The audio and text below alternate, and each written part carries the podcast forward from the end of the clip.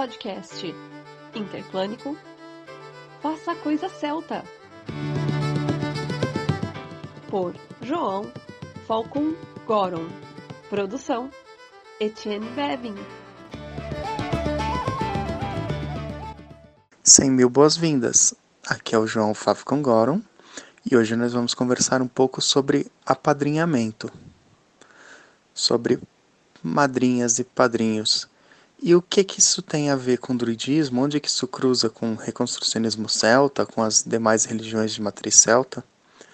Bom, a gente vai falar disso sob duas óticas. Uma moderna, que a gente guarda contemporânea, que a gente guarda para daqui a pouco, que é uma correlação que eu não sei se outras pessoas fazem, mas a Etienne e eu fazemos, então a gente achou que seria um tema legal trazer.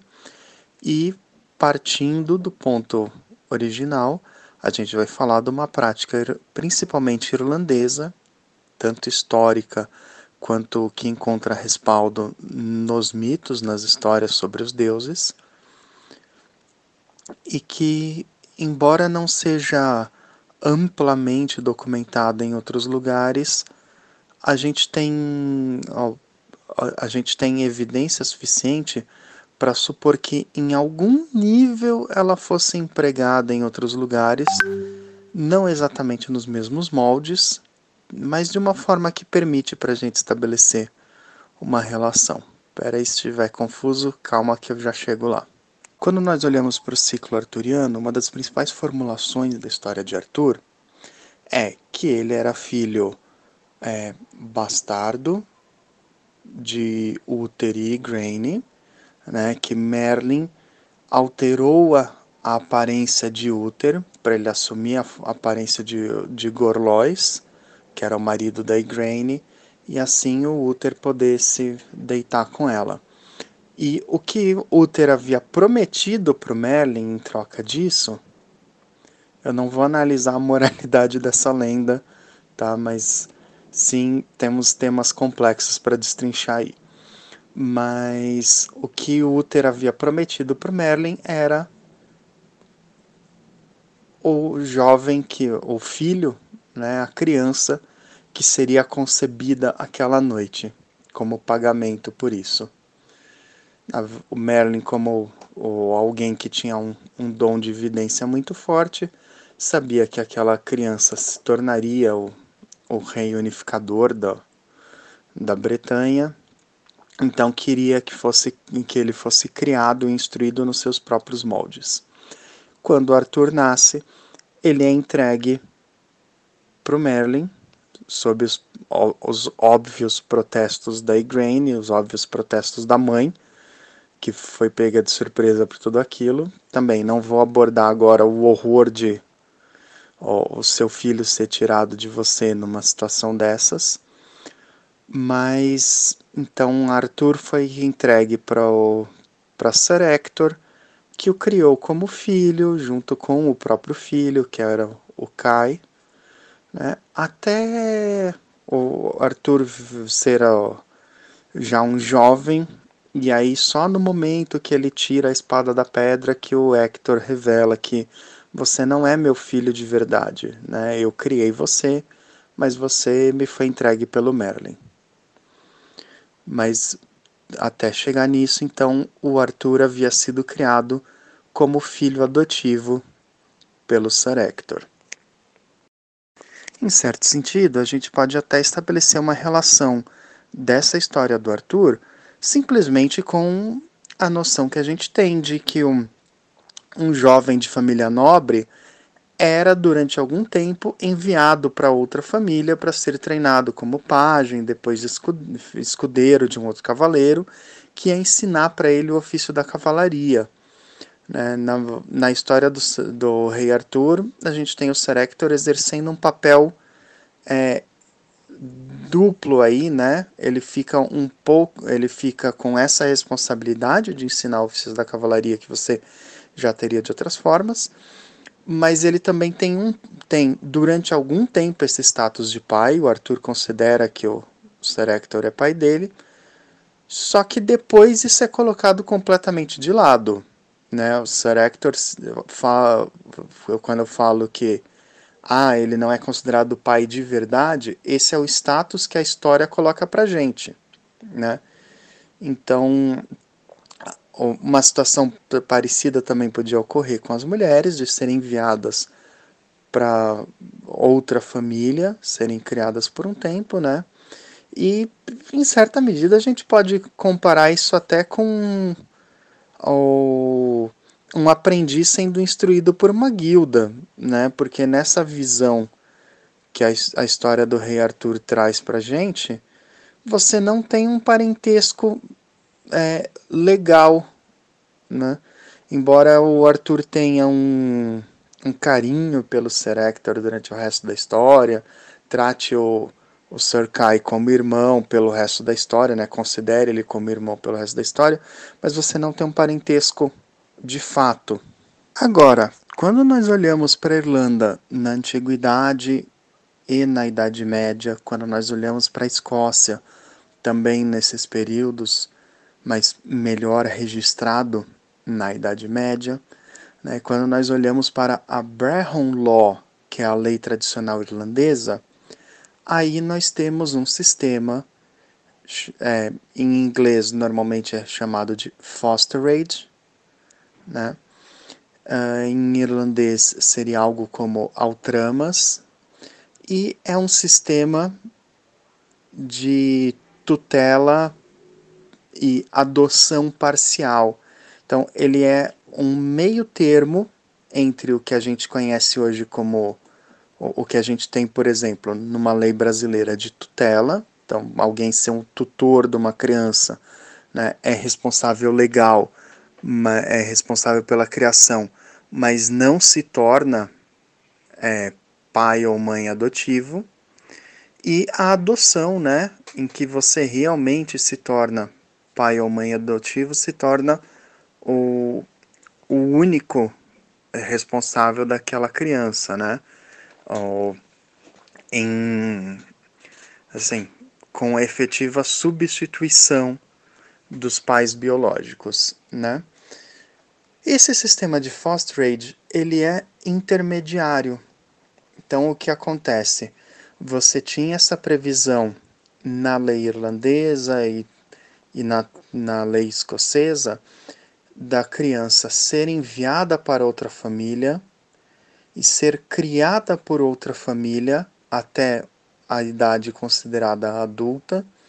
Então, no caso da Brehon Law, é, tem uma previsão de 14 anos para mulheres e 17 anos para homens. E depois desse período, a, a, a criança, agora já adulta, é devolvida para a família de origem. E ambas as famílias, ambos os pais, ambos os, as mães, ficam com o status legal em relação àquela pessoa. Então, o, um filho ele vai ser responsável por cuidar da velhice dos pais biológicos, dos pais do clã de origem, e vai ser responsável por cuidar na velhice dos pai, dos foster parents. Tem horas que infelizmente usar o inglês acaba ficando mais fácil. Mas desses pais adotivos né? Só que você não tem uma perda de laços com a família de origem. Essa é a grande diferença dessa visão irlandesa, dessa visão gaélica. Então você tem uma, uma ligação legal, uma ligação de parentesco, uma responsabilidade com a família de origem e com a família que fez o, essa adoção, fez essa guarda, essa tutela. Em português, a gente acaba falando às vezes como padrinho, madrinha, tem gente que faz essa tradução, mas talvez não seja a melhor tradução, né? né? Mas a gente cai nesse problema de se você falar pai adotivo, dá a impressão que é o único e que não há vínculo com o pai biológico mãe adotiva dá a impressão que é a única e que não há vínculo com a mãe biológica. E nesse sistema não é o caso. E então, isso, como eu disse, é muito forte na Irlanda e na Escócia, e a gente tem indícios de, do acontecimento disso em outros lugares, mas não é tão forte. Né? Por quê? Bom, por um dos motivos, isso está ligado normalmente à estrutura clânica. Né? Isso está ligado a, clãs, a famílias estendidas. É claro, esse sistema ele poderia acontecer da criança ser enviada para outra família dentro do mesmo clã, para reforçar um laço de parentesco já existente, mas muitos casos, muitas vezes, ser enviado para um outro clã, para então é, gerar ou estreitar laços entre dois clãs diferentes. E tudo isso vai estar tá muito bem registrado e aparente também na mitologia, como eu disse. O exemplo mais gritante que a gente tem provavelmente é Manannan, que cria é, muitos dos heróis irlandeses, né, que acaba sendo responsável por muitos dos heróis irlandeses, um dos quais é o próprio deus Lug. Só que exatamente Lug é um excelente exemplo porque é, ele é mais treinado por Mananan, talvez, do que criado, embora Mananan tenha uma parcela de responsabilidade, mas ele é diretamente reputado como filho adotivo de Toitcha, e Toitcha indicada como a mãe adotiva de Lug. Saindo do nosso e olhando pro, pro, pro terreno do vizinho, o Santa Brígida de Kildare é também diretamente indicada nos mitos como a foster mother, como a mãe adotiva de Jesus. Né? Esse é o status de Santa Brígida na tradição irlandesa e escocesa e é o nome como ela é apontada em várias orações do Carmina Gardélica.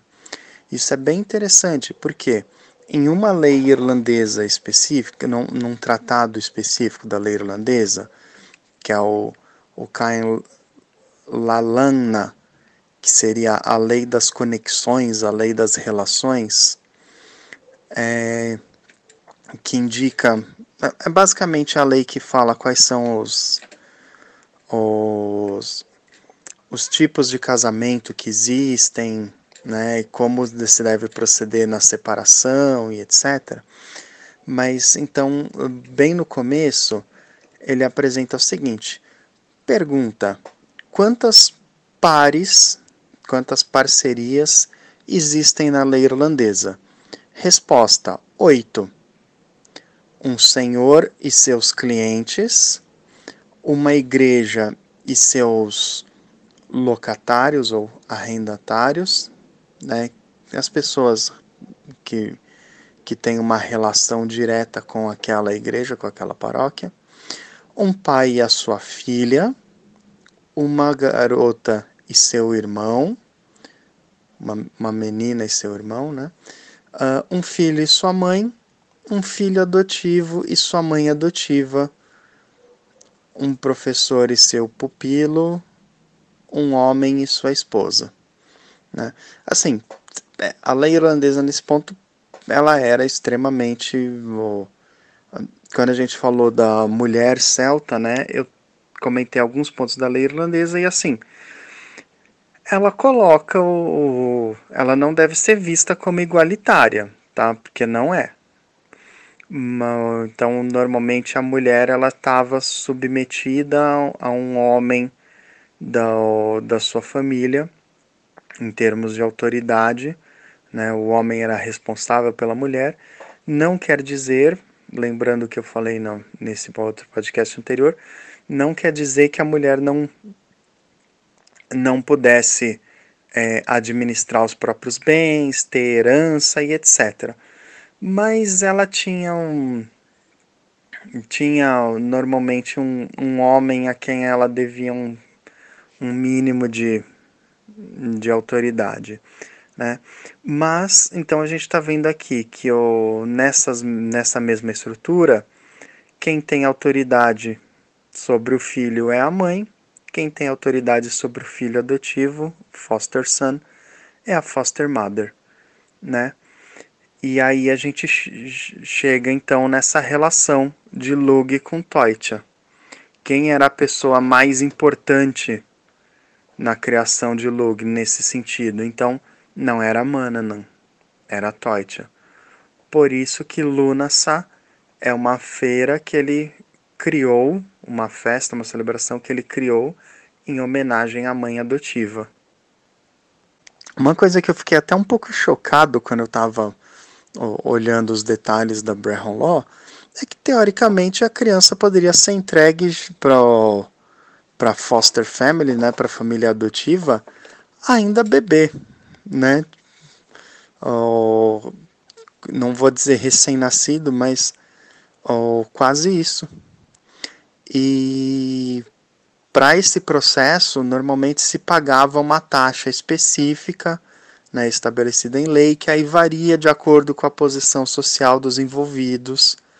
Né, quanto mai, maior o, a posição social da família de origem da criança e maior a posição social da família que vai receber a criança, maiores eram essas taxas e a lei regula que tecidos e cores de roupa deveriam ser dados para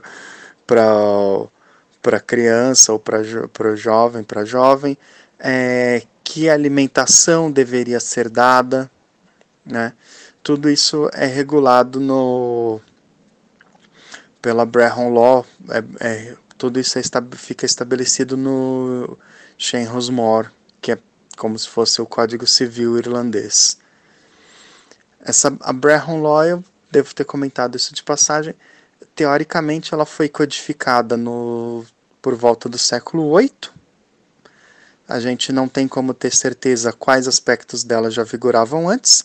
Mitologicamente, ela foi compilada a pedido de, de Patrício, do São Patrício Católico, que teria reunido um conselho de nove sábios para reexaminar as leis irlandesas e separar quais eram agradáveis aos olhos do Deus cristão e quais não eram. E em termos de vigorar, esse sistema vigorou até o século XVI, XVII, né? aí vai variar um pouco de acordo com a região e de acordo com que parte e depende um pouco de que partes desse sistema. Mas essa essa adoção, esse apadrinhamento, fosterage, é, vigorou até o século XVIII, assim, século XVIII que a gente tenha registros claros, mas eu não duvidaria se tivesse permanecido durante o, o século XIX. Né? Aí já, eu já entro um pouco na especulação, que é uma área sempre perigosa, né? um terreno pouco, um, um pouco perigoso de se andar mas não seria algo impossível, né? não, não é algo que a gente poderia afastar a possibilidade. Outro lugar onde a gente pode ver uma proeminência dessa, dessas relações de, de apadrinhamento, de, de fosterage, é nas histórias ligadas a Cuhulin, né? no ciclo do Ulster, como nós falamos na semana passada. Por quê? Porque Cuhulen é filho é, o, é foster son, é filho adotivo do Fergus McRoth, né? Ao mesmo tempo, ele tem um foster son, que é o, o Lugai de Riabinderg, e ele tem um irmão adotivo, né? O, ir, o irmão de Fosterage, que é o Ferdiad, que é, além de ser irmão dele, é melhor amigo e muitas pessoas também interpretam que o Ferdiad uh, pode ter sido o amante do Kuhulen. O que, o, o que faz sentido dentro de determinados contextos da, da história dos dois. Faria todo sentido. mesmo para quem descarta essa interpretação, e eu não sou um deles, né? Mas a história dos dois tem um peso gigantesco, porque o, um peso trágico gigantesco, porque dentro da história do roubo do gado de Cooley, que Cuhulen acaba sendo o campeão que defende o Ulster, que defende o norte, o Ferdiad é forçado, né, é coagido a lutar como campeão das tropas invasoras e eles se enfrentam várias vezes, lutam por três dias até no final Kuhulen acabar matando o, o, o irmão adotivo barra amante. E então é um tema extremamente trágico, né, celebrado bastante na arte. Então você tem estátuas, ó, você tem estátuas do Cuchulainn em vários lugares, né? Inclusive no Correio de Dublin tem um, no posto central do Correio de Dublin, é de Dublin, é, acho que é de Dublin. Você tem uma estátua do Cuchulainn na morte dele, mas tem uma outra no no condado de de Luv, que é o Cuhulen com o, o Ferdiad morto nos braços, morto meio no, no colo, meio nos braços, né? Oh, uma, uma situação que reminisce um pouquinho a Pietá, talvez não, talvez não muito, mas reminisce um pouco a Pietá, né? Mas então a gente tem bem estabelecido, tanto na história, quanto no, nos mitos o peso do, desse sistema de, de adoção ou apadrinhamento. Tá, e daí qual é a relação moderna que eu falei lá no comecinho, que a Etienne e eu fazemos? Bom, é muito simples. Os celtas se viam como é, descendentes diretos dos deuses. Talvez não de todos os deuses, né? Mas normalmente cada clã, cada tribo era vista como sendo tendo uma ligação direta com uma deidade. E hoje em dia eu tenho um pouco essa visão. Eu acho que eu já comentei aqui, tipo, não é difícil a gente ver os deuses, talvez não não como nossos pais e mães diretos, mas não é difícil ver como uma espécie de ancestrais mais remotos. Mas tem muita gente que sim é, se refere aos deuses como pais ou mães, principalmente tem uma relação específica, especial com alguma deidade. Né? Então, uma ligação com Lug, ou com Manan, ou Morrigan, ou Bridget. E exatamente nessa ligação que essas pessoas têm, a gente vê um pouco essa questão do apadrinhamento, essa questão dessa adoção, em que você não deixa de lado a sua família de origem. Você não corta os seus laços com a sua família de origem, você continua sendo parte dela. Mas você estabelece uma ligação tão importante quanto com os, o, o pai adotivo com a mãe adotiva. E nós sabemos que muitas pessoas têm essa relação é, filial com os deuses, essa relação de filha, de filho com alguma deidade específica tem essa uma relação desse tipo que foi construída ao longo de anos, foi construída através de contato da pessoa com a deidade, através do culto mas, e através do, do sentimento, através do estudo. Né? É, assim, eu, como qualquer outra pessoa, entendo o receio em alguém que acabou de chegar no paganismo, acabou de chegar no celtismo, se dizer filho, filha de, dessa ou daquela divindade.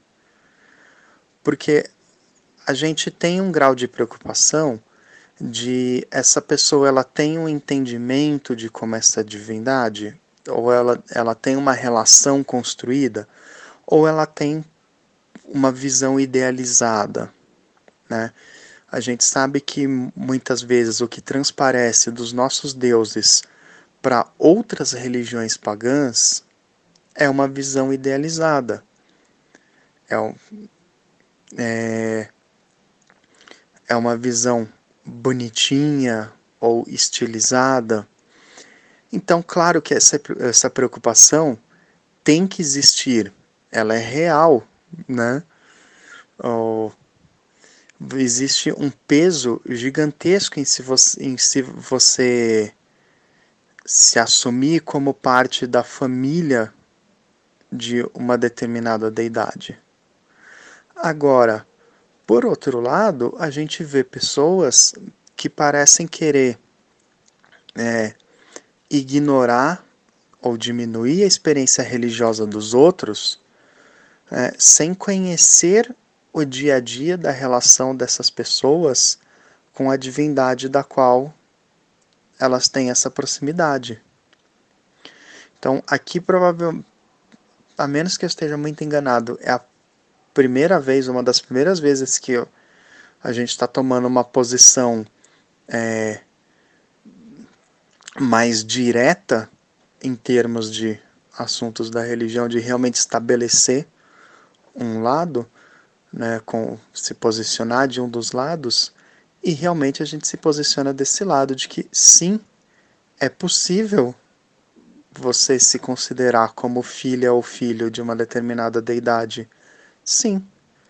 Afinal de contas, nós viemos, nós enquanto religião, viemos de uma cultura que tem exatamente esse sistema de apadrinhamento ou adoção.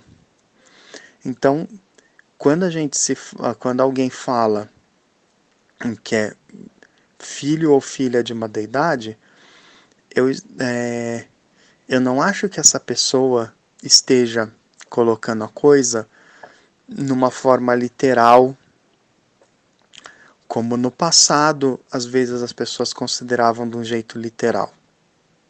Eu acho que essa pessoa está se colocando num nível de sentimento. E fosterage é uma coisa governada por lei, mas também governada por sentimento, como a gente pode ver em toda a carga da história de Lug e da história de Kuhulen. Então essas relações elas também têm que ser respeitadas.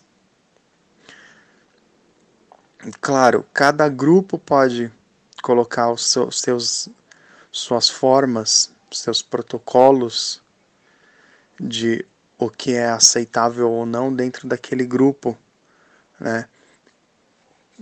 O, o, que que não, qual devem ser os parâmetros, da mesma forma que a lei irlandesa estabelecia como era o processo de fosterage, então um grupo pode colocar parâmetros de quanto tempo de estudo, quanto tempo de culto, antes que internamente naquele grupo alguém possa se denominar daquela forma. Agora, o que é fundamental no, na religião é que a experiência religiosa de cada um, quando fundamentada, quando pesquisada sabe, e quando quando consistente, ela tem que ser respeitada. A gente pode chamar atenção para o erro decorrente de falta de estudo, a gente pode chamar atenção para o engano decorrente de ingenuidade. Mas a gente tem que sempre respeitar o caminho do outro, o caminho da outra pessoa, se esse caminho é baseado em seriedade. Bom, eu acho que hoje a gente vai ficando por aqui. Faça a coisa celta e nós nos vemos na próxima semana.